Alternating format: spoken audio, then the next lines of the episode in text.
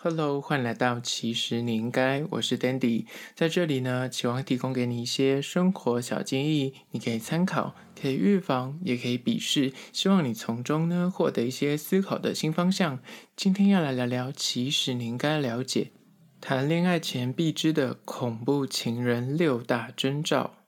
最近台湾最大条的新闻，莫过于就是港湖女神立委高嘉瑜被她的男友。就是殴打，然后伤害这个新闻呢，引起台湾社会一片哗然。那今天我们要想要讨论这个社会事件，我觉得就是暴力就是要谴责，没有什么好说的。但是。关于恐怖情人这个议题，我相信最近新闻或是各个政论节目或是综艺节目都在讨论这个主题。但是我觉得，关于恐怖情人，因为交友软体的新生，大家认识新朋友可能不像是以前，就是啊是家人的长辈介绍啊，或是亲朋好友朋友的朋友。就像你可能滑手机是。真的是茫茫人海里面的陌生人，那有没有什么样的相处特征，在你在刚开始认识一个人，或是暧昧期，甚至到交往的过程中，有没有一些蛛丝马迹可以去判断说你的这个对象是不是有那么一点点恐怖情人的气味？就此就可以避免说后续延伸的一些问题。那我觉得恐怖情人不限定说一定是男生，也有可能是女生。所以，我们今天就是以一个比较中立的立场来探讨说恐怖情人有什么特征呢？那在进入主题之前，一样来推荐一件我个人非常喜欢的。餐厅，这间餐厅呢，如果你是就读世新大学的学生，你一定去吃过；如果你是校友的话，也一定听到这个名字，心就亮了起来。叫做 Mint 意大利面。这间店，如果你是世新大学学生，没什么好介绍的，就是吃一种所谓的回忆。先撇除你住在就是景美夜市附近，你可能是附近的高中生、国中生，或者是是附近的居民以外，我觉得很少人会知道这间意大利面店，因为它算地处偏远。它虽然在景美夜市周遭，但是如果没有人特别跟你说那边有开一间意大利面店，你真的很难会走到那边去。那再回顾，那细说从头，Mint 的历史。话说十年前，那时候我们还在念大学的时候，Mint 其实并不是在现在的位置，不是在景美夜市旁边，它就是扎扎实实的处于世新大学的后巷里面的巷子里。我必须讲一个很愚蠢的故事。我记得我大一的时候，我在课堂上，每次中午，我就闻到很香的那个意大利面的味道，可能有 cheese，或者是有那种番茄酱味道。我想说，他们到底去哪里买的？因为学校的餐厅也没有卖这种东西，然后后面的后巷，如果你走出去后巷，就那一条大马路上面也没有这种东西。然后我就看到每个人都在吃意大利面的，想说到底这个意大利面到底是从何而来？但是我大一的时候非常的害羞，所以我就不敢问同学说，你那个在哪边买的，不敢问。那我就就慢慢的一间一间店的去买，一间店店找，就是 table，因为它其实呢，以前的 Mint 是在。一个停车场，你要走个小巷子，再走到后面去，就是很深入在里面。我到大二。我才吃到 Mint，我只能说相见恨晚。那讲回现在的 Mint，它的东西真的是我觉得，只要吃过 Mint 人都会觉得它是台北市 CP 值数一数二的高，而且非常的好吃。那撇除一点，就是我们是世新大学学生，就会有一些青春的回忆在这间店上面，所以我们可能吃起来会更有风味。但是我觉得对一般人来说去吃绝对不会失望。那在此我就推荐了几个我个人比较偏好的意大利面口味，一就是。如果你喜欢吃那种就很奶油的口味的人，你可以点所谓的粉红酱。粉红酱呢，它就是有一半的红酱，一半的奶油，那吃起来就比较不会这么的腻。那我个人最偏好的不是粉红酱，我个人最爱的是茄汁野菇鸡肉跟。白酒蛤蜊这两道，我个人觉得 Bravo，每次吃都会觉得说奈安内亚好夹，就是吃不腻。然后它的价格，我必须说，遥望十年前，我当大学生的时候，它意大利面基本上一百元有找。我记得我刚刚说那两道菜，以前在我十年前，大概九十五还九十就可以吃到意大利面，而且。最棒的是它可以加面，不用加价，所以身为学生就肚子很容易饿，你就吃那个你就可以吃很饱。然后再另外推荐一下，就是它的绿奶茶，它绿奶茶也是鲜奶茶，那加绿茶也是非常好喝。然后最近也可以调甜度，所以建议大家可以调半糖，就会觉得很低调的一个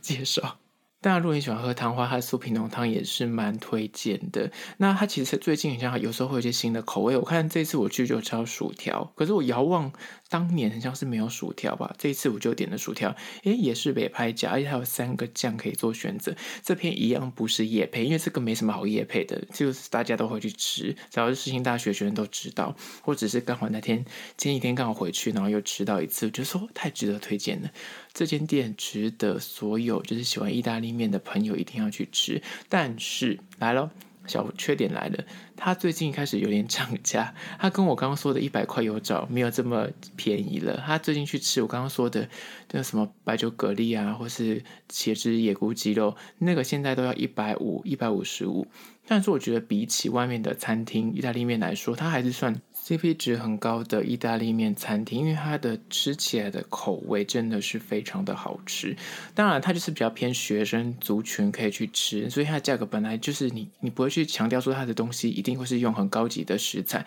但是我觉得吃起来算是很新鲜，然后你会觉得吃一次吃两次，你不会觉得说啊就会有失望的感觉。基本上吃过一次人都会对它怀有蛮高的评价，哪怕你不是住附近的居民，也会觉得说哎，然后可以再回访一次。好了，这是我今天介绍的关于说 Mint 意大利面餐厅，它位于景美夜市的周遭。然后我等下会放图片跟地点放在我的 IG 线动，其实你应该大家可以去看一下喽。好了，回到今天的主题，谈恋爱前必知的恐怖情人六大特征，一就是呢，遇到不顺心就暴怒，情绪大起大落。你有没有遇过那种，就是谈恋爱的时候那个对象，他就是明明有时候什么下雨天也暴怒，然后那。你迟到，他也暴怒了；他迟到，他也暴怒了。不管怎么，他就是很容易情绪会大起大落。明明就是已经是个成熟的大人，但是遇到一点点的不顺心，那种鸡毛蒜皮的小事，他就是可以一秒暴走。他没有办法自我去消化那个情绪，就是他只要生气就一定要发出来，没有办法忍受，没有办法隐忍。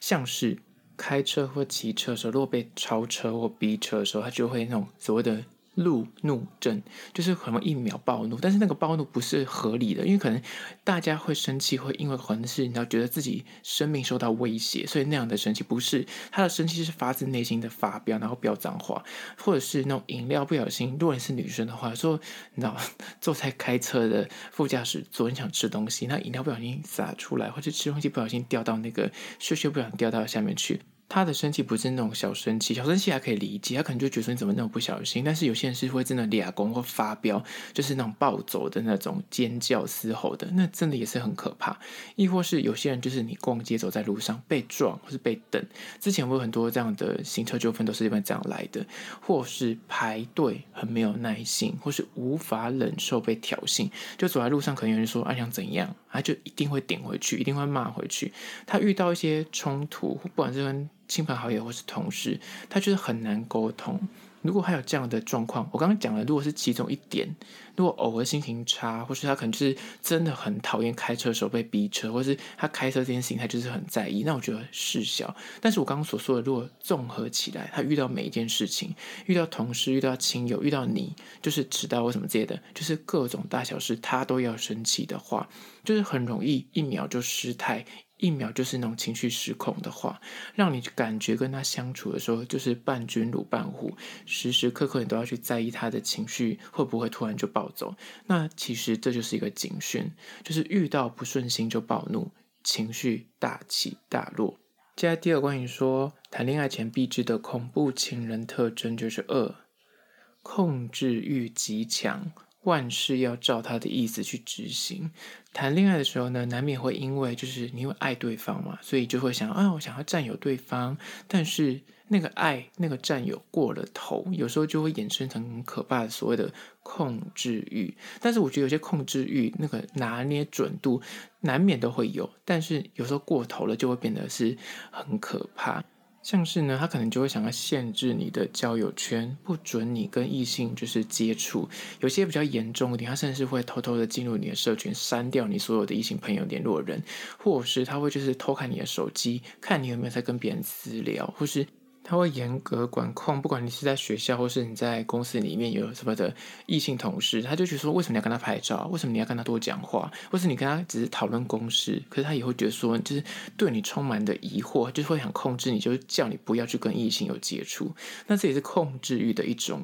形态。还有更严重一点呢，他是会对你的衣着。对你的发型有严苛的规定，就是有些男生就会有那种长发控，那女生剪短发他就会不爽，而且那不爽不是那种闹脾气或者小不爽，而是会真的发飙那种，那也是有点过头。亦或是手机会要求定位，或是一定要准时的，就是报备，你要时时刻刻告诉他你的行踪。你要告诉他，就是你此刻人在哪里，甚至他会要求你说你要拍照给我看，你告诉我你现在好，你开影片给我看啊，我们现在我们就是开个视讯对话，甚至会要求你手机跟社群的密码要给对方，方便他就是可以啊查寝啊，或是翻阅。他虽然前面会打着说啊我给你，你也给我啊这样子，但是他其实会很认真的去看你是不是有偷偷偷跟别人在聊天。当然，他如果对讯息这么的在意，他就不会放过你，就是你跟他回应赖的速度一定也是要。非常的及时，绝对不能够漏接，一定要秒读秒回。如果你就是怠慢的，或是你就是手机没电，有些那种真的是所谓的恐怖情，他是他另一半就是一定要一定要秒读秒回，就不能让他找不到人。那有时候你真的手机突然没电或坏掉，那个人真的会很慌诶，慌到说我干脆去买一支新手机，或是我现在立刻要去买个那行动电源或者是充电器，不然就是怕说他联络不到我，等下就完蛋了，就是这么的恐慌。如果那个对象是有上述的情境，那就表示已经过头了。你没有达到他的期待，或是没有去呼应他的需求的话，对方很可能就会做出很极大的情绪反应。接下来第三个关于说谈恋爱前必知的恐怖情人征兆呢，就是三，讲话狠毒，而且毫不留情面。惯性会用语言暴力来情勒，遇到争执或是意见相左的时候呢，他开口闭口就会把死啦、杀啦、打啦这几个字挂在嘴边。但是这个几个字不是那种俏皮，说我打你哦，你再这样我要揍你，类似这种是俏皮。但是如果是恐怖情人的话语呢，他们就是说杀打。死啊！这些字的话呢，他们就会说，比方说你如果跟我分手的话，我就要把你杀了；或者说如果你对我怎么样的话，我就要去让你们全家死光光，就会撂这种很恐怖的狠话，就一般人不会讲到这么夸张，已经语带威胁。那表示说，如果你不遵从他的想法，他当然有可能只是嘴上面打嘴炮，或是说说而已，但是因为还。敢讲出这么没有尺度的话的时候，甚至这么狠毒不留情面，你就会担心受怕。你是他另一半的时候，你就会觉得说。他会不会真的去做出这么恐怖的事情？这样他可能前面相处的过程中，他就是一个比较情绪容易失控的人。他甚至还会刻意知道你最近很在意什么东西，不管是人事物，你很在意你的宠物，或是你很在意你的家人，或是你很在意你的工作，他就恐吓你说：如果你这样做，我就要去，比方说传你的照片去给你们公司的主管，或是全公司都知道这件事情。或是恐吓你，如果不照他的话做的话呢，他就要去，你知道对你的亲友不利啊之类的，就是他会知道你的痛处在哪里，以此做要挟，扬言要毁了你最重要的人事物。那这样的状况呢，就是所谓的三，讲话狠毒不留情面，就会有所谓的语言暴力，这也是一个恐怖情人的征兆。接下第四个关于说谈恋爱前必知的恐怖情人特征呢，就是四。他会情绪勒索，然后装可怜，反而让你变成就是你是坏人。交往前，你就是时常他会跟你讲说他的身世背景啊，他的成长环境啊，非常的坎坷，很辛苦。或是过往的情路呢，被伤很深，可能被劈腿过啊，或是被人家辜负过，他就觉得自己很惨，甚至小时候还被所有的亲友或被同学、同事霸凌过，就会种种很惨的经验，导致他为了铺陈他自己为什么会衍生出现在这么不安全感作祟的性格，为什么现在很容易就是情绪失控，都是因为他以前就是很受苦受难。那在交往的过程中，就有时候会出言恐吓你，或是会有所谓的自残行为，或是出手伤你，这行径他就想要合理化。当他如果对你做出所谓的情了或是伤害你的一些行为的时候，他就觉得说，你要体谅我啊，我被伤过，我是很可怜，我也是不得已的，我克制不了我自己，然后我非常的懊悔，那就希望说这个被伤害方就是心软，然后选择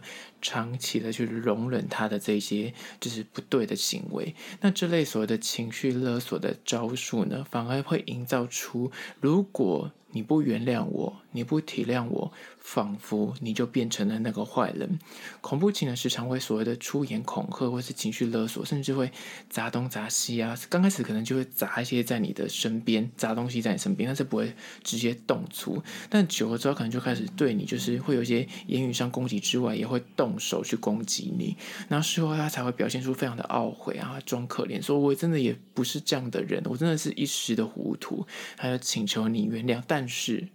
他事后就是会不断的再犯，反复的恶性循环。如果这个状况就是所谓的死情勒，就是所谓的情绪勒索，然后装可怜，然后反而会让你变说，感觉像你自己是坏人。如果你没有去体谅他，你没有原谅他，就是感觉是你才是那个不对的人。那如果这个状况也是所谓的恐怖情人的征兆。接下第五个关于说谈恋爱前必知的恐怖情人征兆呢，就是五。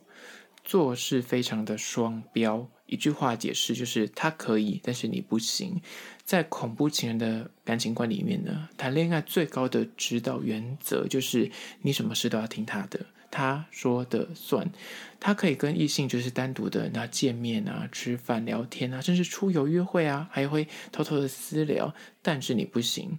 他可以就是对你的讯息就是已读不回，不读不回，一整天搞失踪、搞失联。但是他如果敲你的话，你就是不可以不回，你不可以搞失踪，你要随时报备。还有可能就是他可以对你就是讲话非常的恶毒，处处的挑剔你、针对你，但是你不可以随意的回嘴或随意的回应，就是起争执，就这种各种双标的情况呢，那表示在这段关系里面，你的话语权跟你的地位跟他是失衡的，很容易就是他讲什么，你一定要符合他的需求，你不符合他的需求就是你不对。这样久了，他就慢慢的潜移默化的影响你的这个人个人的中心思想跟你的价值观，你就觉得说，对耶，我好像是这样子，是不是我变得很不好？就开始自责，反而是被害者会开始自我怀疑说，对耶，我不呼应他的需求，是不是我是一个不好的男朋友，或是我是个不好的女友？反而会影响你自己的个人的价值，让你就是跟他相处起来就压力很大。而这是第五点，做事双标，他可以，但是你不行。接下来第六个关于说交往前必知的恐怖情人征兆呢，就是六，没有。责任感，遇到挫折呢，他都是怪别人，都是别人的错。这类恐怖情人呢，在日常生活中，不管是待人接或遇到大小事情，哪怕就是遇到一点失败，或是遇到一些挫折，他都会觉得说是别人害他的，导致他没有成功，都是别人的错，导致他无法顺利的执行。就他有这种行为表征的话呢，都会把自己的过错怪罪于人，总认为自己就是啊，我就是怀。才不遇，欠缺机会。我今天为什么会这么的失败？为什么就是没有成功？都是因为别人害了我，别人嫉妒我，或是别人冲看我，都是别人的错，就是欠缺。自省的能力，举凡在工作上遇到挫折，生活上遇到一些难关，感情上遇到一些不如他意的状况的时候呢，他都会归咎于是别人影响了他，而不是他自己。可能个性上面，或是他自己做事就是没有那么好，或是才华不如人，就是他各种的不顺跟失利呢，他全部都推给别人。千错万错都是别人的错。那谈恋爱发现，比方说你们两个相处之间有些摩擦，有些不对盘的时候，他也会说，这是你的错，不是我的问题，你要去改，你要来呼应我。那如果你发现你跟这个对象相处的时候，他会有这个状况的时候，就所谓的什么事情，哪怕你就知道是事情明确你自己做错事情，为什么你不承认，你还要怪罪于别人呢？就是很没有责任感，很可能他的工作都是不长久，断断续续。然后即便是做一个工作，他也会觉得说处处受限，他就是那得不到升迁，得不到别人的赏识，他都没有去怀疑说是不是是自己工作不够努力，或是他自己可能有部分也还要去加强。但是他不会，他都觉得说是同事冲康他，是主管就是眼红他，是整个公司的。系统上面有问题，整个框架有问题，不是他的问题，就是千错万错都是别人的错。谈感情也是，他也会觉得都是你的错，不是我的错。那如果这个状况，你可能就要多留意。好了，这今天分享六点关于说谈恋爱前必知的恐怖情人征兆。在此提供给你做参考。最后还是要说，如果你对今天的议题有任何意见跟想法想要分享的话呢，不管你现在收听的是哪个平台，快去按赞订阅。那如果可以留言的话，也欢迎留下一点意见给我知道。那如果你从 Apple Podcast 呢，也欢迎去留下五星的评价，写下你意见，我都去看哦。好啦，就是今天的，其实你应该下次见喽。